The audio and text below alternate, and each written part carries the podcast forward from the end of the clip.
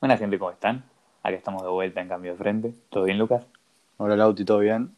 Eh, nada, hoy lo hicimos el domingo, porque les di... Va, fue así, vamos a explicarles por qué no fue domingo. Fue tu culpa, fue tu culpa. Fue mi culpa, fue mi culpa, fue mi culpa.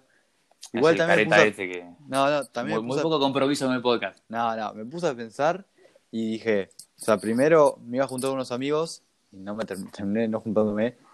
Y, pero también me puse a pensar y vamos a subir el viernes un podcast o el sábado, no me acuerdo. Por cierto, no lo escuchó casi nadie, así que vayan a escucharlo. Sí, Y- nueve personas. O sea, pónganle onda, chicos, pónganse las pilas, dale. Claro, veníamos mejor y no lo escucharon. Igual los entendemos, lo subimos a cualquier hora. Pero nada, y también había que esperar que hoy terminara la jornada de Europa League. Así que nada. Eso ya se dio. Bueno, hoy es lunes, lunes de Europa League, que vamos a contar muy brevemente qué pasó para ir al tema central, que todavía no lo vamos a quemar. Y también fue lunes de playoffs de NBA. Hablando de eso, hay un podcast que se llama Only for MVPs, que es excelente. Vayan a escucharlo porque fuera de joda de, las- de las mejores cosas que escuché y además escuchan nuestro podcast. La verdad que son unos capos y hacen un labor increíble. Así que después de esto, si quieren, vayan, pásense, que te explican de básquet aunque no tengas ni idea y seguro te va a copar y te va a enganchar. Sí, Ahora. encima ahora que estamos en época de, de playoff en, el básquet, que es como lo, por así decirlo, lo, mejor de toda la temporada. Y donde se enfrentan los mejores equipos, así que en serio vayan a escucharlo que, que está muy bueno. Sí, sí, eso les va a resumar y les va a hacer disfrutar mucho más del básquet porque los chicos jugaron al básquet toda su vida, por lo que tengo entendido, y que tienen como una mirada más experta de la situación.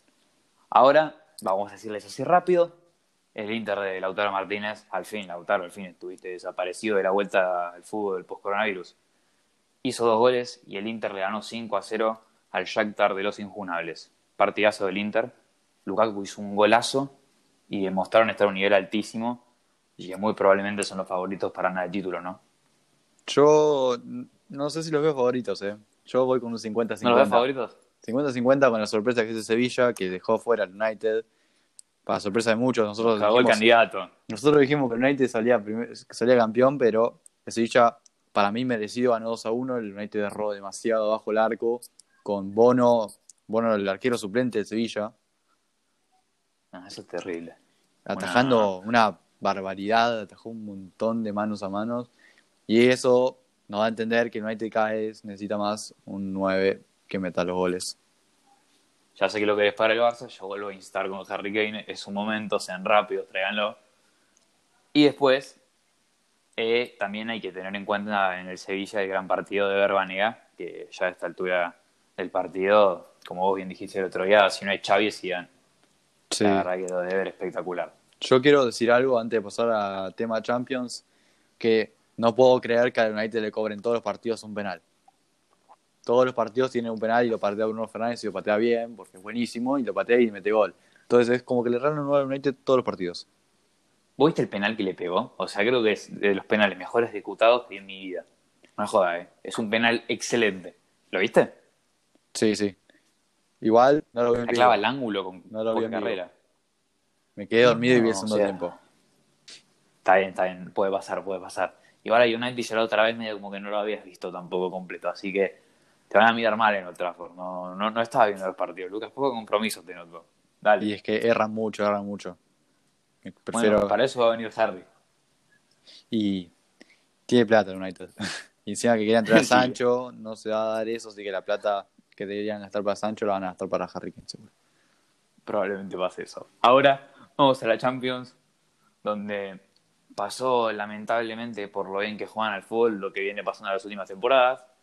El Manchester City la pecheó contra el Lyon. En fin, el cielo es azul.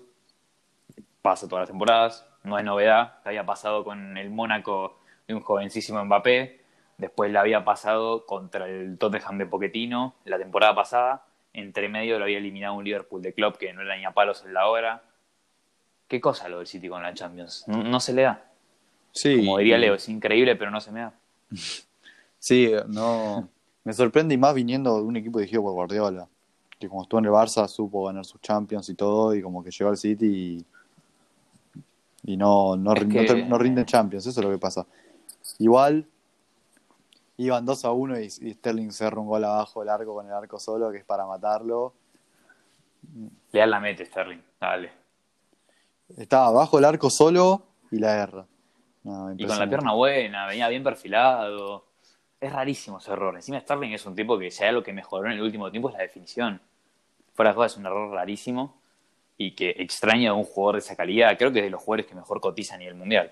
120 palos cotiza en Transfer Market en su mejor momento, si no me falla la memoria. Sí, encima Es un- justamente este año fue como, este año y el anterior, como que terminó de explotar, por ahí le era un, un extremo, le faltaba gol y lo terminó de explotar. Y eh, creo que fue uno de los máximos goles del City en toda la temporada, o sea, Sí, sí, lo que lo hace explotar es el cambio de banda. Antes, en el año de los 100 puntos, jugaba Sterling por derecha y Sané por izquierda. Como Leroy Sané se lesiona y pierde la titularidad después, Sterling se acomoda en el lado izquierdo, cortando para adentro, hace mucho más goles de lo habitual. Y si encima juegas con Kevin De Bruyne, que si juegas con Kevin De Bruyne me parece que a esta altura de la vida, Piscini independiente con Kevin De Bruyne va a ser Cristiano Ronaldo. Por lo que fue una serie de factores que lo ayudaron a Sterling a mejorar, pero que lamentablemente no lo ayudaron el otro día. Se comió un golecho y el City se quedó afuera, por desgracia, para la parte azul de Manchester. Y nada, mm, se nos van cayendo los candidatos. Dijimos que pasaba la Juve, no pasó, sigo llorando. Dijimos que pasaba el City, no pasó. Por lo que ahora nos queda la catástrofe. a este sí le Que conste que lo avisamos. Que conste que lo avisamos. O sea, y con anticipación, dijimos, con el título. lo dijimos, dijimos que iba, el Barça iba a perder por goleada y se comió una goleada que... ¿no? Ocho. Ahí tengo un dato que desde 1946 que no le, mete, no le metían 8 goles al Barça. O sea, ¿Cómo te van a hacer ocho goles? no, no es Es, impresionante. dema- es demasiado. Es, es una destrucción comparable a la de Brasil-Alemania en el Mundial 2014. O sea, fue, fue patético. No, Encima, no tenía ni idea. un ¿Dónde par de jugadores, un par de jugadores estuvieron en el 7 a 1 y en el 8 a 2, así que ¿Para mal. quiénes estuvieron? ¿Quién más estuvo en el Neuer. 7-1? Neuer, Müller. Ah, verdad, yo creía que los brasileños, tipo doble derrota, me parecía No, demasiado no. triste. No, No, sí, alemanes sí. brasileros. Alemanes No, estaban sí, Neuer y. Müller, creo. Sí, esos dos estaban seguros. Boateng también estaba. Y Boateng. Pero Boateng no sé tres, si juega. eh, ese partido, la verdad que no me acuerdo. No, te lo debo. Bueno, Por lo que, sí, sí. Eh, Z1, 8-2, palizas históricas. Y que eso nos lleva al tema central del podcast de hoy, que es ahora qué va a pasar con el Barcelona, ¿no? Es un panorama que parece muy turbio. Nadie sabe muy bien hacia dónde va a seguir el club. Y es momento de buscar soluciones porque Messi no es eterno y no va a tapar tus falencias toda la vida.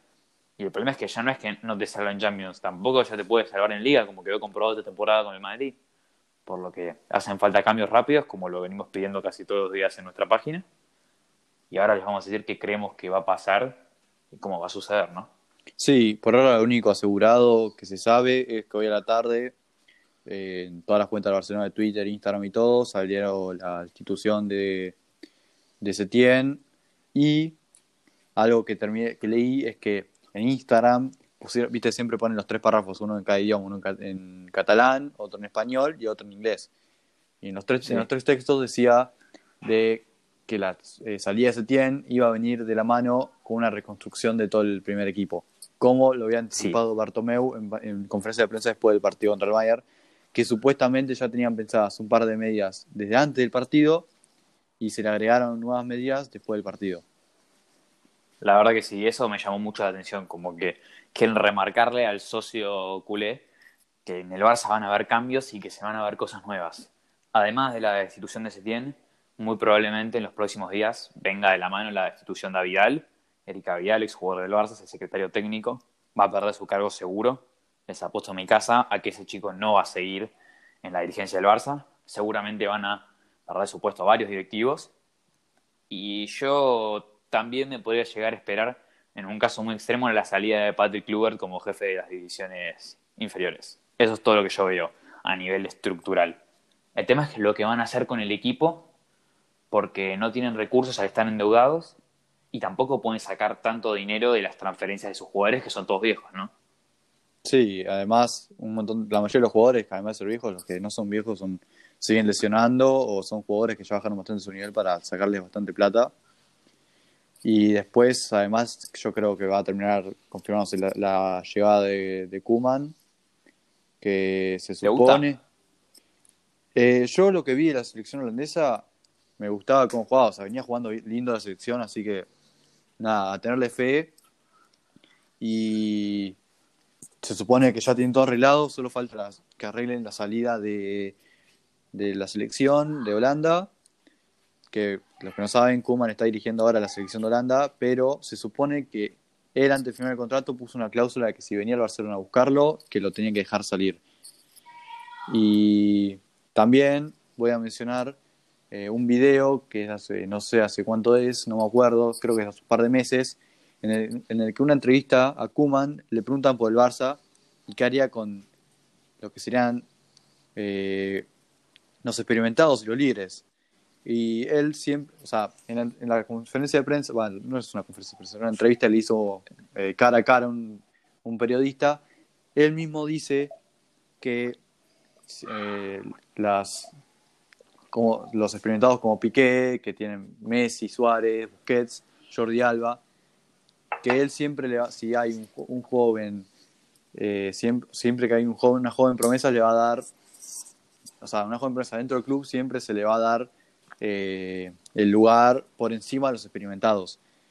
Y además, y dijo que también que si no hay jóvenes promesas en el club, lo que hay que ir a hacer es ir, es ir a buscarlas. Así que esto creo que demuestra cada vez más que es una reconstrucción bastante fuerte en el Barça, pero todavía no sabemos qué va a pasar porque yo lo que puedo pensar es, pues siguen sacar encima a Piqué, siguen sacar encima a Suárez, pero el problema es que andás a ver quién les paga la cantidad que cobra Suárez, la cantidad que, so- que cobra Piqué, porque seguramente ter- terminan en un... Pues Suárez por ahí termina en la MLS como sonaba hace un par de, hace un par de días que había unas ofertas, pero si no, tiene que va a terminar jugando un equipo de mitad de tal y los equipos de mitad de tal no te van a cobrar, no te van a hacer, no te van a pagar lo que cobra hoy en día en el Barça, ni, ni se van a acercar. O sea, no sé cómo se va a arreglar sí. el Barça para eso, porque además, y además tienen que pagar una, o sea, tienen que pagar ponele, por sobre 10, 20 millones, ponele, eh, no sé, no sé cómo van a hacer para vender a los jugadores. Eso es lo que yo no puedo pensar hoy. Es como Messi. Yo, si, si ves a, si alguien dice Messi se va, no sé en dónde, pues no sé quién le va a pagar a Messi, ¿entendés? No sé dónde se iría. Eso la verdad que es una incógnita bastante grande. Yo creo que en el caso de los experimentados, que todos se caracterizan por ser jugadores que ya pasaron su mejor momento, pero que cobran como si fuesen los mejores del mundo, es que tienen un mercado muy reducido. Y por eso la renovación en el vestuario no va a ser del todo profunda. Primero porque el Barça no los puede vender del todo y segundo porque no, no tiene recursos para conseguir recambios mejores. Por ejemplo, yo te digo, en mi opinión, me parece muy difícil que salga Jordi Alba y que salga Busquets. No los veo saliendo ninguno de los dos. Yo a Jordi Alba Yo no creo lo veo que- saliendo, lo veo saliendo recién la otra temporada. Algo que para mí está bien, y eso que no que hacer el Barça, va. Va, yo lo puedo pensar en otros en otras situaciones que pasó, o sea, por ahí lo compré un poco mucho con, con la situación de los Bulls después de la, después de que se van Michael Jordan, Scottie Pippen y eso, que para los que vieron de las Dance, se basa en eso, que la última temporada que juegan todos juntos y después hacen una reconstrucción total, que no les va bien. Al menos ganan eso, ¿no?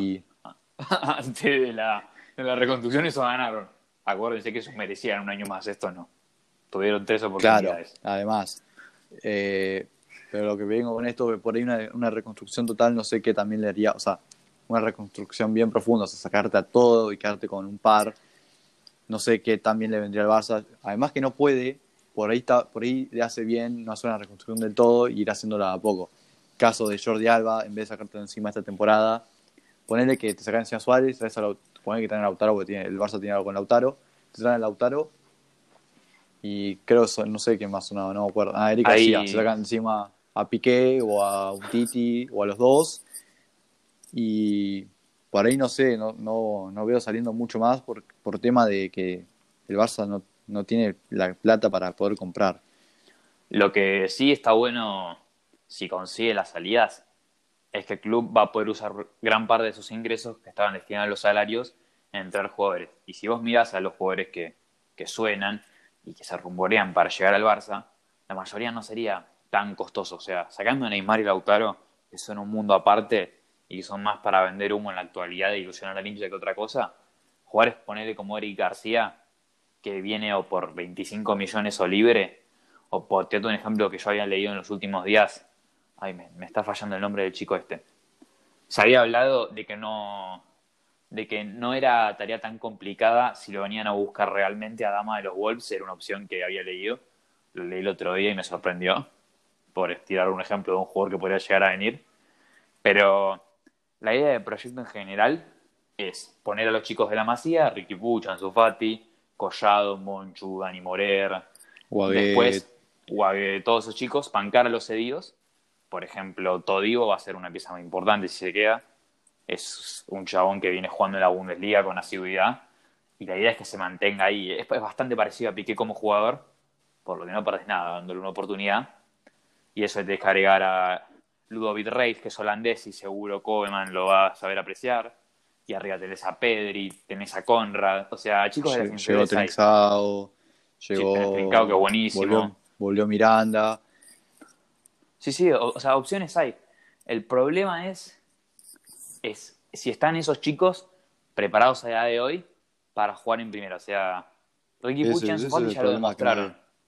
Pero yo no sé si a día de hoy, por tirarte un ejemplo, eh, el Barça está para seguir con centrales titulares. Monchu no sé, pero por tirarte un ejemplo, con centrales titulares a Eric García y a Todivo. Son muy chicos. Y es tirarte al agua con jugadores que no, no son garantía. Eric García en el City lo hizo muy bien pero no es un líder. Es parte de uno de los entramados mejor laburados del mundo. No es que Eric García es un central que está ahí puesto y que con su personalidad está llevando adelante todo. No es, por ejemplo, un caso, no sé si lo viste al chico de Sevilla, Cundé, que es increíble. Sí. Cundé es buenísimo, pero Cundé sale 70 palos y no lo puede estar. Cundé es un chico que en un entramado que no es tan bueno sobresale como si fuese de los mejores centrales del mundo. El Barça tiene que apostar por dos chicos que son muy buenos y tienen muchísimo futuro, pero que a día de hoy son pocos. Y eso pasa en todas las posiciones, más o menos. Yo te diría, si, si vamos a, haciendo un análisis general de la situación, el equipo va a ser el mismo, con bastante salida. Yo te diría, salidas fijas, un Titi no sigue, Piqué no sigue, Suárez no sigue, Rakitic seguro no va a seguir, Arturo tampoco lo veo siguiendo. Braithwaite para mí se lo sacan de encima. Neto dicen que también se lo sacan de encima para darle espacio a los, a los de la Masía, a los arqueros de la Masía. Probablemente Iñaki Peña sea el arquero suplente, Neto salga, y ahí ya, ya hiciste una limpieza bastante grande y que les va a dar lugar a los más jóvenes. Sí, además. Ahora, ¿es suficiente para pelear? No sé. Eso es lo que Claro, eso es lo que yo veo. Yo creo que es como la primera temporada, ser como transición, pero también es algo que tienen que transitar los, los, los hinchas del Barça y entenderlo. O sea, no puedes esperar que un equipo que está lleno, va a estar lleno de jóvenes que vienen de la masía de jugar la mayoría en el en, o en un equipo a mitad de tabla o jugando en la segunda B. Tienen que darle tiempo porque ya veo que en las primeras 10 fechas el Barça gana 5 partidos, empata 3 y pierde 2. Y va a salir todo, todos los hinchas a decir, no, Kuman se tiene que ir. Eh, o cosas así que. Eso es algo que tiene que entender el hincha del Barça, de que el Barça no está en situaciones para traerse jugadores Igual uno va a llegar, ¿eh? Yo estoy seguro que un delantero potente van a traer. Un delantero tiene que traer sí o sí, no pueden, no, no, pues no tiene a nadie. Tienes que eh, Lautaro, que es el que suena en todos lados, no me gusta para complementarlo con Messi. Para mí Lautaro no, no tiene que venir ahora al Barça. Tiene que traer otro 9. Harry, vamos a decirlo así. No, no, seguía. No, no, pero es imposible por la plata. Eh, a es mí, imposible, Harry Kane es imposible, muchachos, no, no se puede. Más que un 9, o sea, también además un 9, un fichaje que me encantaría es el de el de Upamecano. Upamecano me parece un, ya lo vengo siguiendo yo hace bastante, porque lo conocí jugando al FIFA hace un par de años en el modo carrera y de ahí lo sigo y... Lástima que no ves el Leipzig, no más es caso, no te gusta la Bundesliga no lo ves. Yo lo gusta la Bundesliga. Es, es, un buen jugador, el problema que yo le veo es que juega en un sistema de línea de 3 donde está bastante protegido. Si vos lo ves Upamecano, Pamecano es una, es una mole. El tipo va y te va a cuerpear como si fuese el pilar de los All Blacks. El problema en una defensa de cuatro es que no puedes hacer eso. Por eso yo creo, a mí me gusta más Cundé, por eso te digo. Yo te decía, yo prefiero Cundé. Sí, encima es, no sería la, es más no sería la prolijito, primera por vez. eso te digo. no sería la primera vez que el Barça le saca un, un central al, al Sevilla. No, el inglés es el otro caso Por eso. y que vas a titular fijo. Por eso. Y no, no, no la veo mala, no sabía. Igual, lo que estoy leyendo últimamente, lo único que veo es que suenan Eric García y Lautaro, literal. Como que veo que, que se viene, lo único que viene sonando es eso, como que el Barça va a estar, creo que son bueno, 70 por Lautaro supuestamente y 25 por por, Por Eric. por Eric García y después no suenan, que yo haya leído no, no me sonaba mucho más. Ojalá que traigan a más gente, aunque sean jóvenes de, otros de otros equipos que por, no sé, 5 millones, cosas así, que sabes que tienen futuro. A mí me gustaría. Yo, a, las sí, salidas que vos dijiste, las salidas que vos dijiste, creo, creo que sonaba mucho la salida de Dembélé, sonaba mucho la salida de, de Junior Firpo, eh, y no, no me acuerdo si sonaba alguien más para salir. Pero bueno, bueno, Messi están diciendo todos si se va o no se va, pero yo creo que no se va a ir por tema de que nadie lo va a poder fichar. O sea, acuérdense que Y no encaja tácticamente en ningún otro equipo si vos lo ves, ¿eh? Yo Claro, no lo veo, todo- dicen el City. ¿Dónde entra el el City, City? el City no, no, o sea, no es que no entra, como que tenés que cambiar todo para que juegue Messi y no lo veo abordando haciendo eso y tampoco el, City viene con el quilombo de Ferber 1 a 0 desde esta de la temporada pasada que casi lo dejan sin jugar Champions, ya se gastó plata y la verdad que Por no- Ferran también. y por Ferran, entonces no lo veo, no sé, no lo veo No, es que no, no Eh. tiene cabida en ningún otro equipo del mundo. Vos lo ves, con la había gente que decía que vaya la Juve con Cristiano. La Juve se quiere sacar encima o a Dybala o a Cristiano porque no les puede mantener. El Chelsea con los fichajes que hizo, descartadísimo. El United ya gasta demasiado en sueldos como para poder bancarlo. Después se te pone a pensar, al Real Madrid no va a ir, es imposible. Y no veo a Messi yéndose a China. A, lo único que te queda es. Newell, Leo, Benita Newells. puede ser, se puede venir a Venite tirar a tirar con paredes con Leal y con Maxi. Sí, con sí, esa sería muy linda. Pero el problema de esa es que yo creo que él quiere mantenerse competitivo para Qatar. Claro, sí, obviamente, claramente. Ese es el objetivo de él. Tenía 33 años, yo creo que yo creo que va a intentar hacer todo lo posible para que Kuman lo quiera y se lo mantenga. Lo que sí, No, lo van a mantener. Pensá que la alcaldesa, no sé si lo leíste, la alcaldesa sí, de sí, Barcelona la alcaldesa dijo dijo, que, Messi se tiene que quedar como un símbolo de la ciudad. Claro. Pero bueno, no hay que ver qué va a pasar, o sea, tampoco piensen igual creo que en un mes y medio ya arranca la liga, o sea, el Barça tiene en- Que, que Dentro correr de más todo- o menos con la... O sea, la Premier arranca en un mes, pero creo que la- como la Premier tiene el, el- el calendario más pesado de más partidos, creo que arranca un toque antes. Y para mí un mes y medio, aunque parezca mucho, no es, no es, no es mucho tiempo. Pensá que en un mes y medio arranca y ponerle que recién en una semana van a, van a anunciar lo de Kuman. Y volver a hacer un equipo, una reconstrucción de un equipo, es, o sea, no es fácil. Tenés que estar bastante No, tiempo es sentado. Claro, tenés que estar tiempo sentado entre Kuman, Bartomeu, que ojalá Bartomeu dimita, cosa que no va a pasar. Tienen que estar bastante tiempo sentados para ver cómo hacen, porque no es fácil, porque el Barça no tiene plata, no es que si subí a este, este, este, a estos tres, a este, a este también, y te lo traen, no. Es algo más complicado. Y nada, yo espero que, que se saquen de encima lo que hay que sacarse encima, más que nada, lo más importante que para mí son, bueno, Piqué, yo para mí me lo sacaría encima, Suárez me lo sacaría de encima. Jordi Alba lo aguantaría, si con el tema del Barça lo, lo aguanto una temporada más y después me lo saco encima. Lo mismo con Busquets si querés.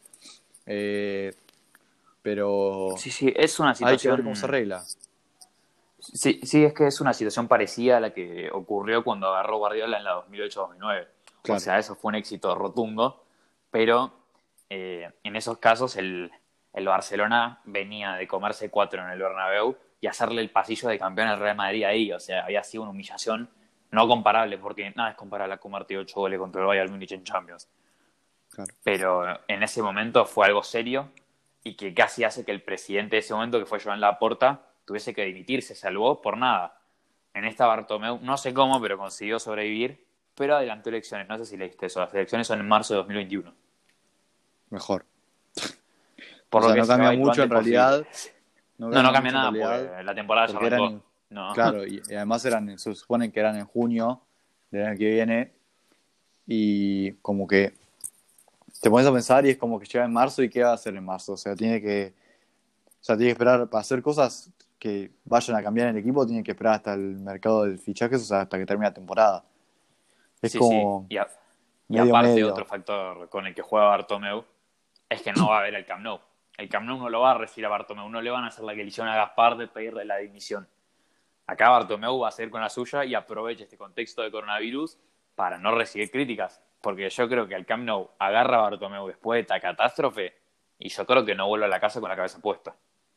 Sí, encima ya, ya se vio que, para los que no saben, un montón de hinchas en el Camp Nou dejaron colgados carteles, tirándolo en escenarios a todos los jugadores, a los dirigentes. Así que Sí, igual son simpáticos. Yo he visto en Villa Domínico, en Independiente, carteles que decían ganen o mueran. O me acuerdo uno muy textual al Patito Rodríguez, creo que era ganó te mato a tu hija. el O Newell también. El Newell's en los banderazos son previo a los, a los clásicos que no ganamos uno. Y ¿Te acordás ¿Sabes? que le rompieron el auto al Piti? ¿a quién?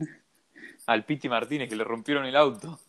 ¿Quién es? No me acuerdo, ¿eh? Los, hinchas, los hinchas de River le rompieron todo el auto al Piti Martínez, salieron todos helados. Eh, no, te juro que no me acuerdo. Los hinchas de River fueron, le rompieron el auto de Piti Martínez. Que el meme siempre está cuando los del Atlanta United ponen que juega mal, los de River le contestan, rompe el auto y vas a ver cómo reacciona el chabón. No, encima. ¿No lo viste? Buscátelo después, boludo. Ahora después lo busco, pero la situación en Europa y acá es re diferente. Cuando un equipo está jugando mal, te empiezan a cantar que se vayan todos, en todos los hinchas, ni uno no canta, ¿eh? Está todo, todo el estadio cantándote, oh, que se vayan, todo así, ¿eh? Y acá, yo que soy el rojo la, la conozco perfecto el tema. No, Acá- allá es- no, Newell también. fuera, fuera, iros del club, maldito. Mercenarios. Por eso. Messi, pecho frío, eso es todo lo máximo que vas a escuchar en Europa. Yo creo que al Barcelona lo pones en la cancha del rojo y no dura dos días. Pero bueno, hay que. Yo creo que hay, Hay que qué esperar. Hay que esperar, Sí, sí. claro. Hay que esperar y vos rezar, porque yo con el Madrid estoy excelente. De Madrid no vamos a hablar porque sabemos que a ustedes no les importa porque están del lado oscuro de la isla. Pero bueno, creo que con eso ya estamos para el podcast de hoy. Esperemos Sí, que igual les haya tampoco gustado. mucho para hablar, real, ¿eh? No, si querés decimos que volvió Odegaard. Que... Y que, ah, ¿viste quién reemplaza a Odegaard? Último datito interesante, ¿viste quién es el reemplazante de Odegaard en la Real Sociedad? ¿Quién? David Silva. Mira, ah, hablando de David Silva, ¿viste le una estatua en el Etihad? ¿Le van a hacer una estatua? Merecía. Sí. Pero si es más grande Yo- que la de Agüero, sale en piñas, ¿eh? Aviso. Banco, banco que le hagan una estatua en el Etihad. Eh, se lo remerece. Touré y Company, los cuatro como el Monte Rushmore, pero de Agüero, Company, Silva y Yaya, banco fuerte. Y Company ahora también. Company se retiró y es de T del Anderlecht ahora. Sí, ahora es lo de T, antes era jugador de T Jugador. y ahora ya se retiró. Sí. Y ahora ya, ya concluimos, no los molestamos más. Recuerden el podcast de básquet, que es increíble, el de Only for MVPs. Es muy bueno, les va a re gustar. Búsquenlo en Spotify, no se Sí, olviden. nosotros ahora, Y- después nosotros en Instagram en- lo subimos a la- alguna historia, así lo pueden entrar así de una. Porque, nada, los chicos al principio del podcast nos mencionan diciendo que como que medio que los inspiramos, los motivamos a que lo escucharon el podcast y que escucharon nuestro podcast y medio que se motivaron a hacer uno, pero de básquet. Y yo lo escuché y a mí me re gustó. Y nada, yo encima que soy, entré, empecé a ver básquet, básquet en serio al principio de cuarentena cuando me pasaron el NBA. Creo que arrancamos Pero- juntos, boludo, más o menos. A Vos arrancaste como dos semanas antes y yo arranqué al toque. Con el, Sí, y el sí. juego es al 2K. Es muy probable porque a mí me pasó, me pasó un amigo el 2K y, y ahí empecé a estar, pues empecé a saber todos los nombres. Antes tenía el, llegué a tener el 2K Claro, y 6, los que era gratis, y pero esto como que empezás a conocer más nombres, empezás a meterme más. Y nada, ahora estoy viendo los playoffs por una página pirata, porque no voy a poner a pagar el League Pass. Pero nada, en serio, Pero vayan a verlo que ¿No lo pasan por la tele? hay un par que sí, otro que no. Sí, sí, los de DirecTV no están. Ese es el tema. Sí. Pero Bueno, ah, ahí sí, así concluimos. Recuerden eso. Otra vez más, muchas gracias por acompañarnos. Estaría muy bueno que nos vayan contando sus opiniones de cada podcast, porque también está bueno debatir con ustedes. Y nada, con eso concluimos. Los queremos mucho como siempre. Abrazo. Chao, Lucas. Chao, Lauti, nos vemos. Y nos vemos en el próximo podcast. Abrazo.